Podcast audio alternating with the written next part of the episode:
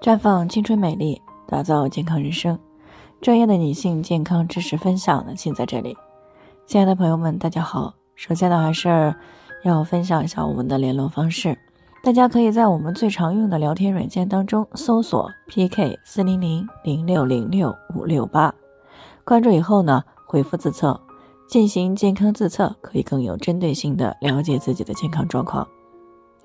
接下来呢，开始我们今天的健康话题。两性关系当中，女性应该如何维持自身的健康？今天呢是三月八号，也是广大女同胞的节日。首先呢，也祝咱们节目前的各位女神们节日快乐。三八节的存在呢，其实呢是提醒自己、提醒家人、提醒社会多多关注女性朋友的身心健康。毕竟呢，从生物学上呢，女性承担着生育和教养的主要责任。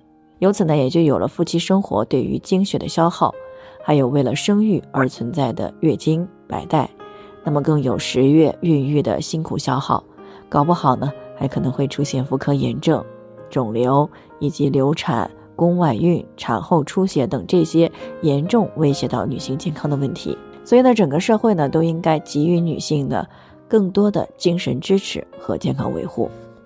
那么，在非常重要的两性生活当中，女性朋友们应该如何维持自身的健康呢？在两性关系当中呢，主要指的是夫妻之间以及男女朋友之间的关系。在这种关系当中，两性生活是不可忽视的一个环节，这本就是男女关系当中彼此满足生理和精神需求的过程。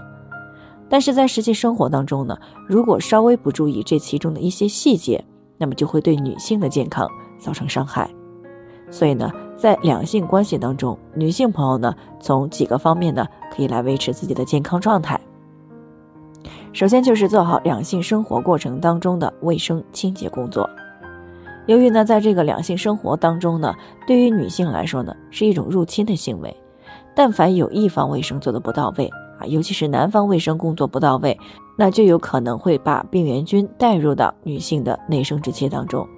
那如果这个时候呢，女方的盆腔循环又不太好，妇科免疫力比较差，那么就有可能会诱发妇科炎症。那如果上行感染，还会诱发盆腔炎，严重的甚至会影响到生育。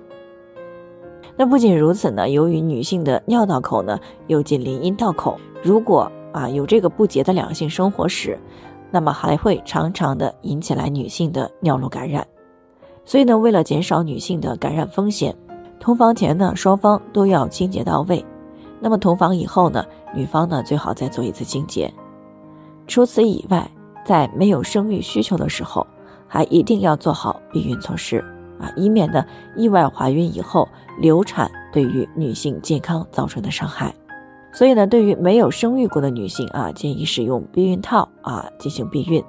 那么已经没有生育需求的女性朋友呢，可以采用这个避孕环的方式来避孕。啊，对于这个安全套过敏又对这个节育环没有办法适应的女性呢，还可以选择服用短效的口服避孕药物。但是呢，不建议采用安全期避孕以及其他一些不靠谱的避孕方法，以免呢增加意外怀孕的几率。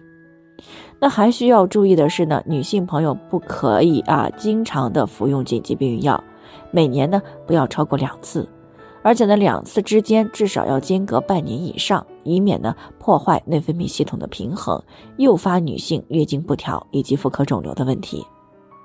另外呢，一定要进行和谐的两性生活，千万不要在女性的月经期、异常出血期、还有过度疲劳期以及妇科炎症感染的时候，还有这个发烧啊、疾病初愈、流产以后不满一个月。孕初期以及后期啊，强行同房等等。当然，除了这三个方面呢，为了降低卵巢衰退带来的同房的疼痛，那么女性朋友呢，平时还要注意营养的均衡，保持运动，并且呢，要加强卵巢的养护。那做好了这些呢，女性朋友就可以更好的在两性关系当中维持自身的健康了。好了，以上就是我们今天的健康分享。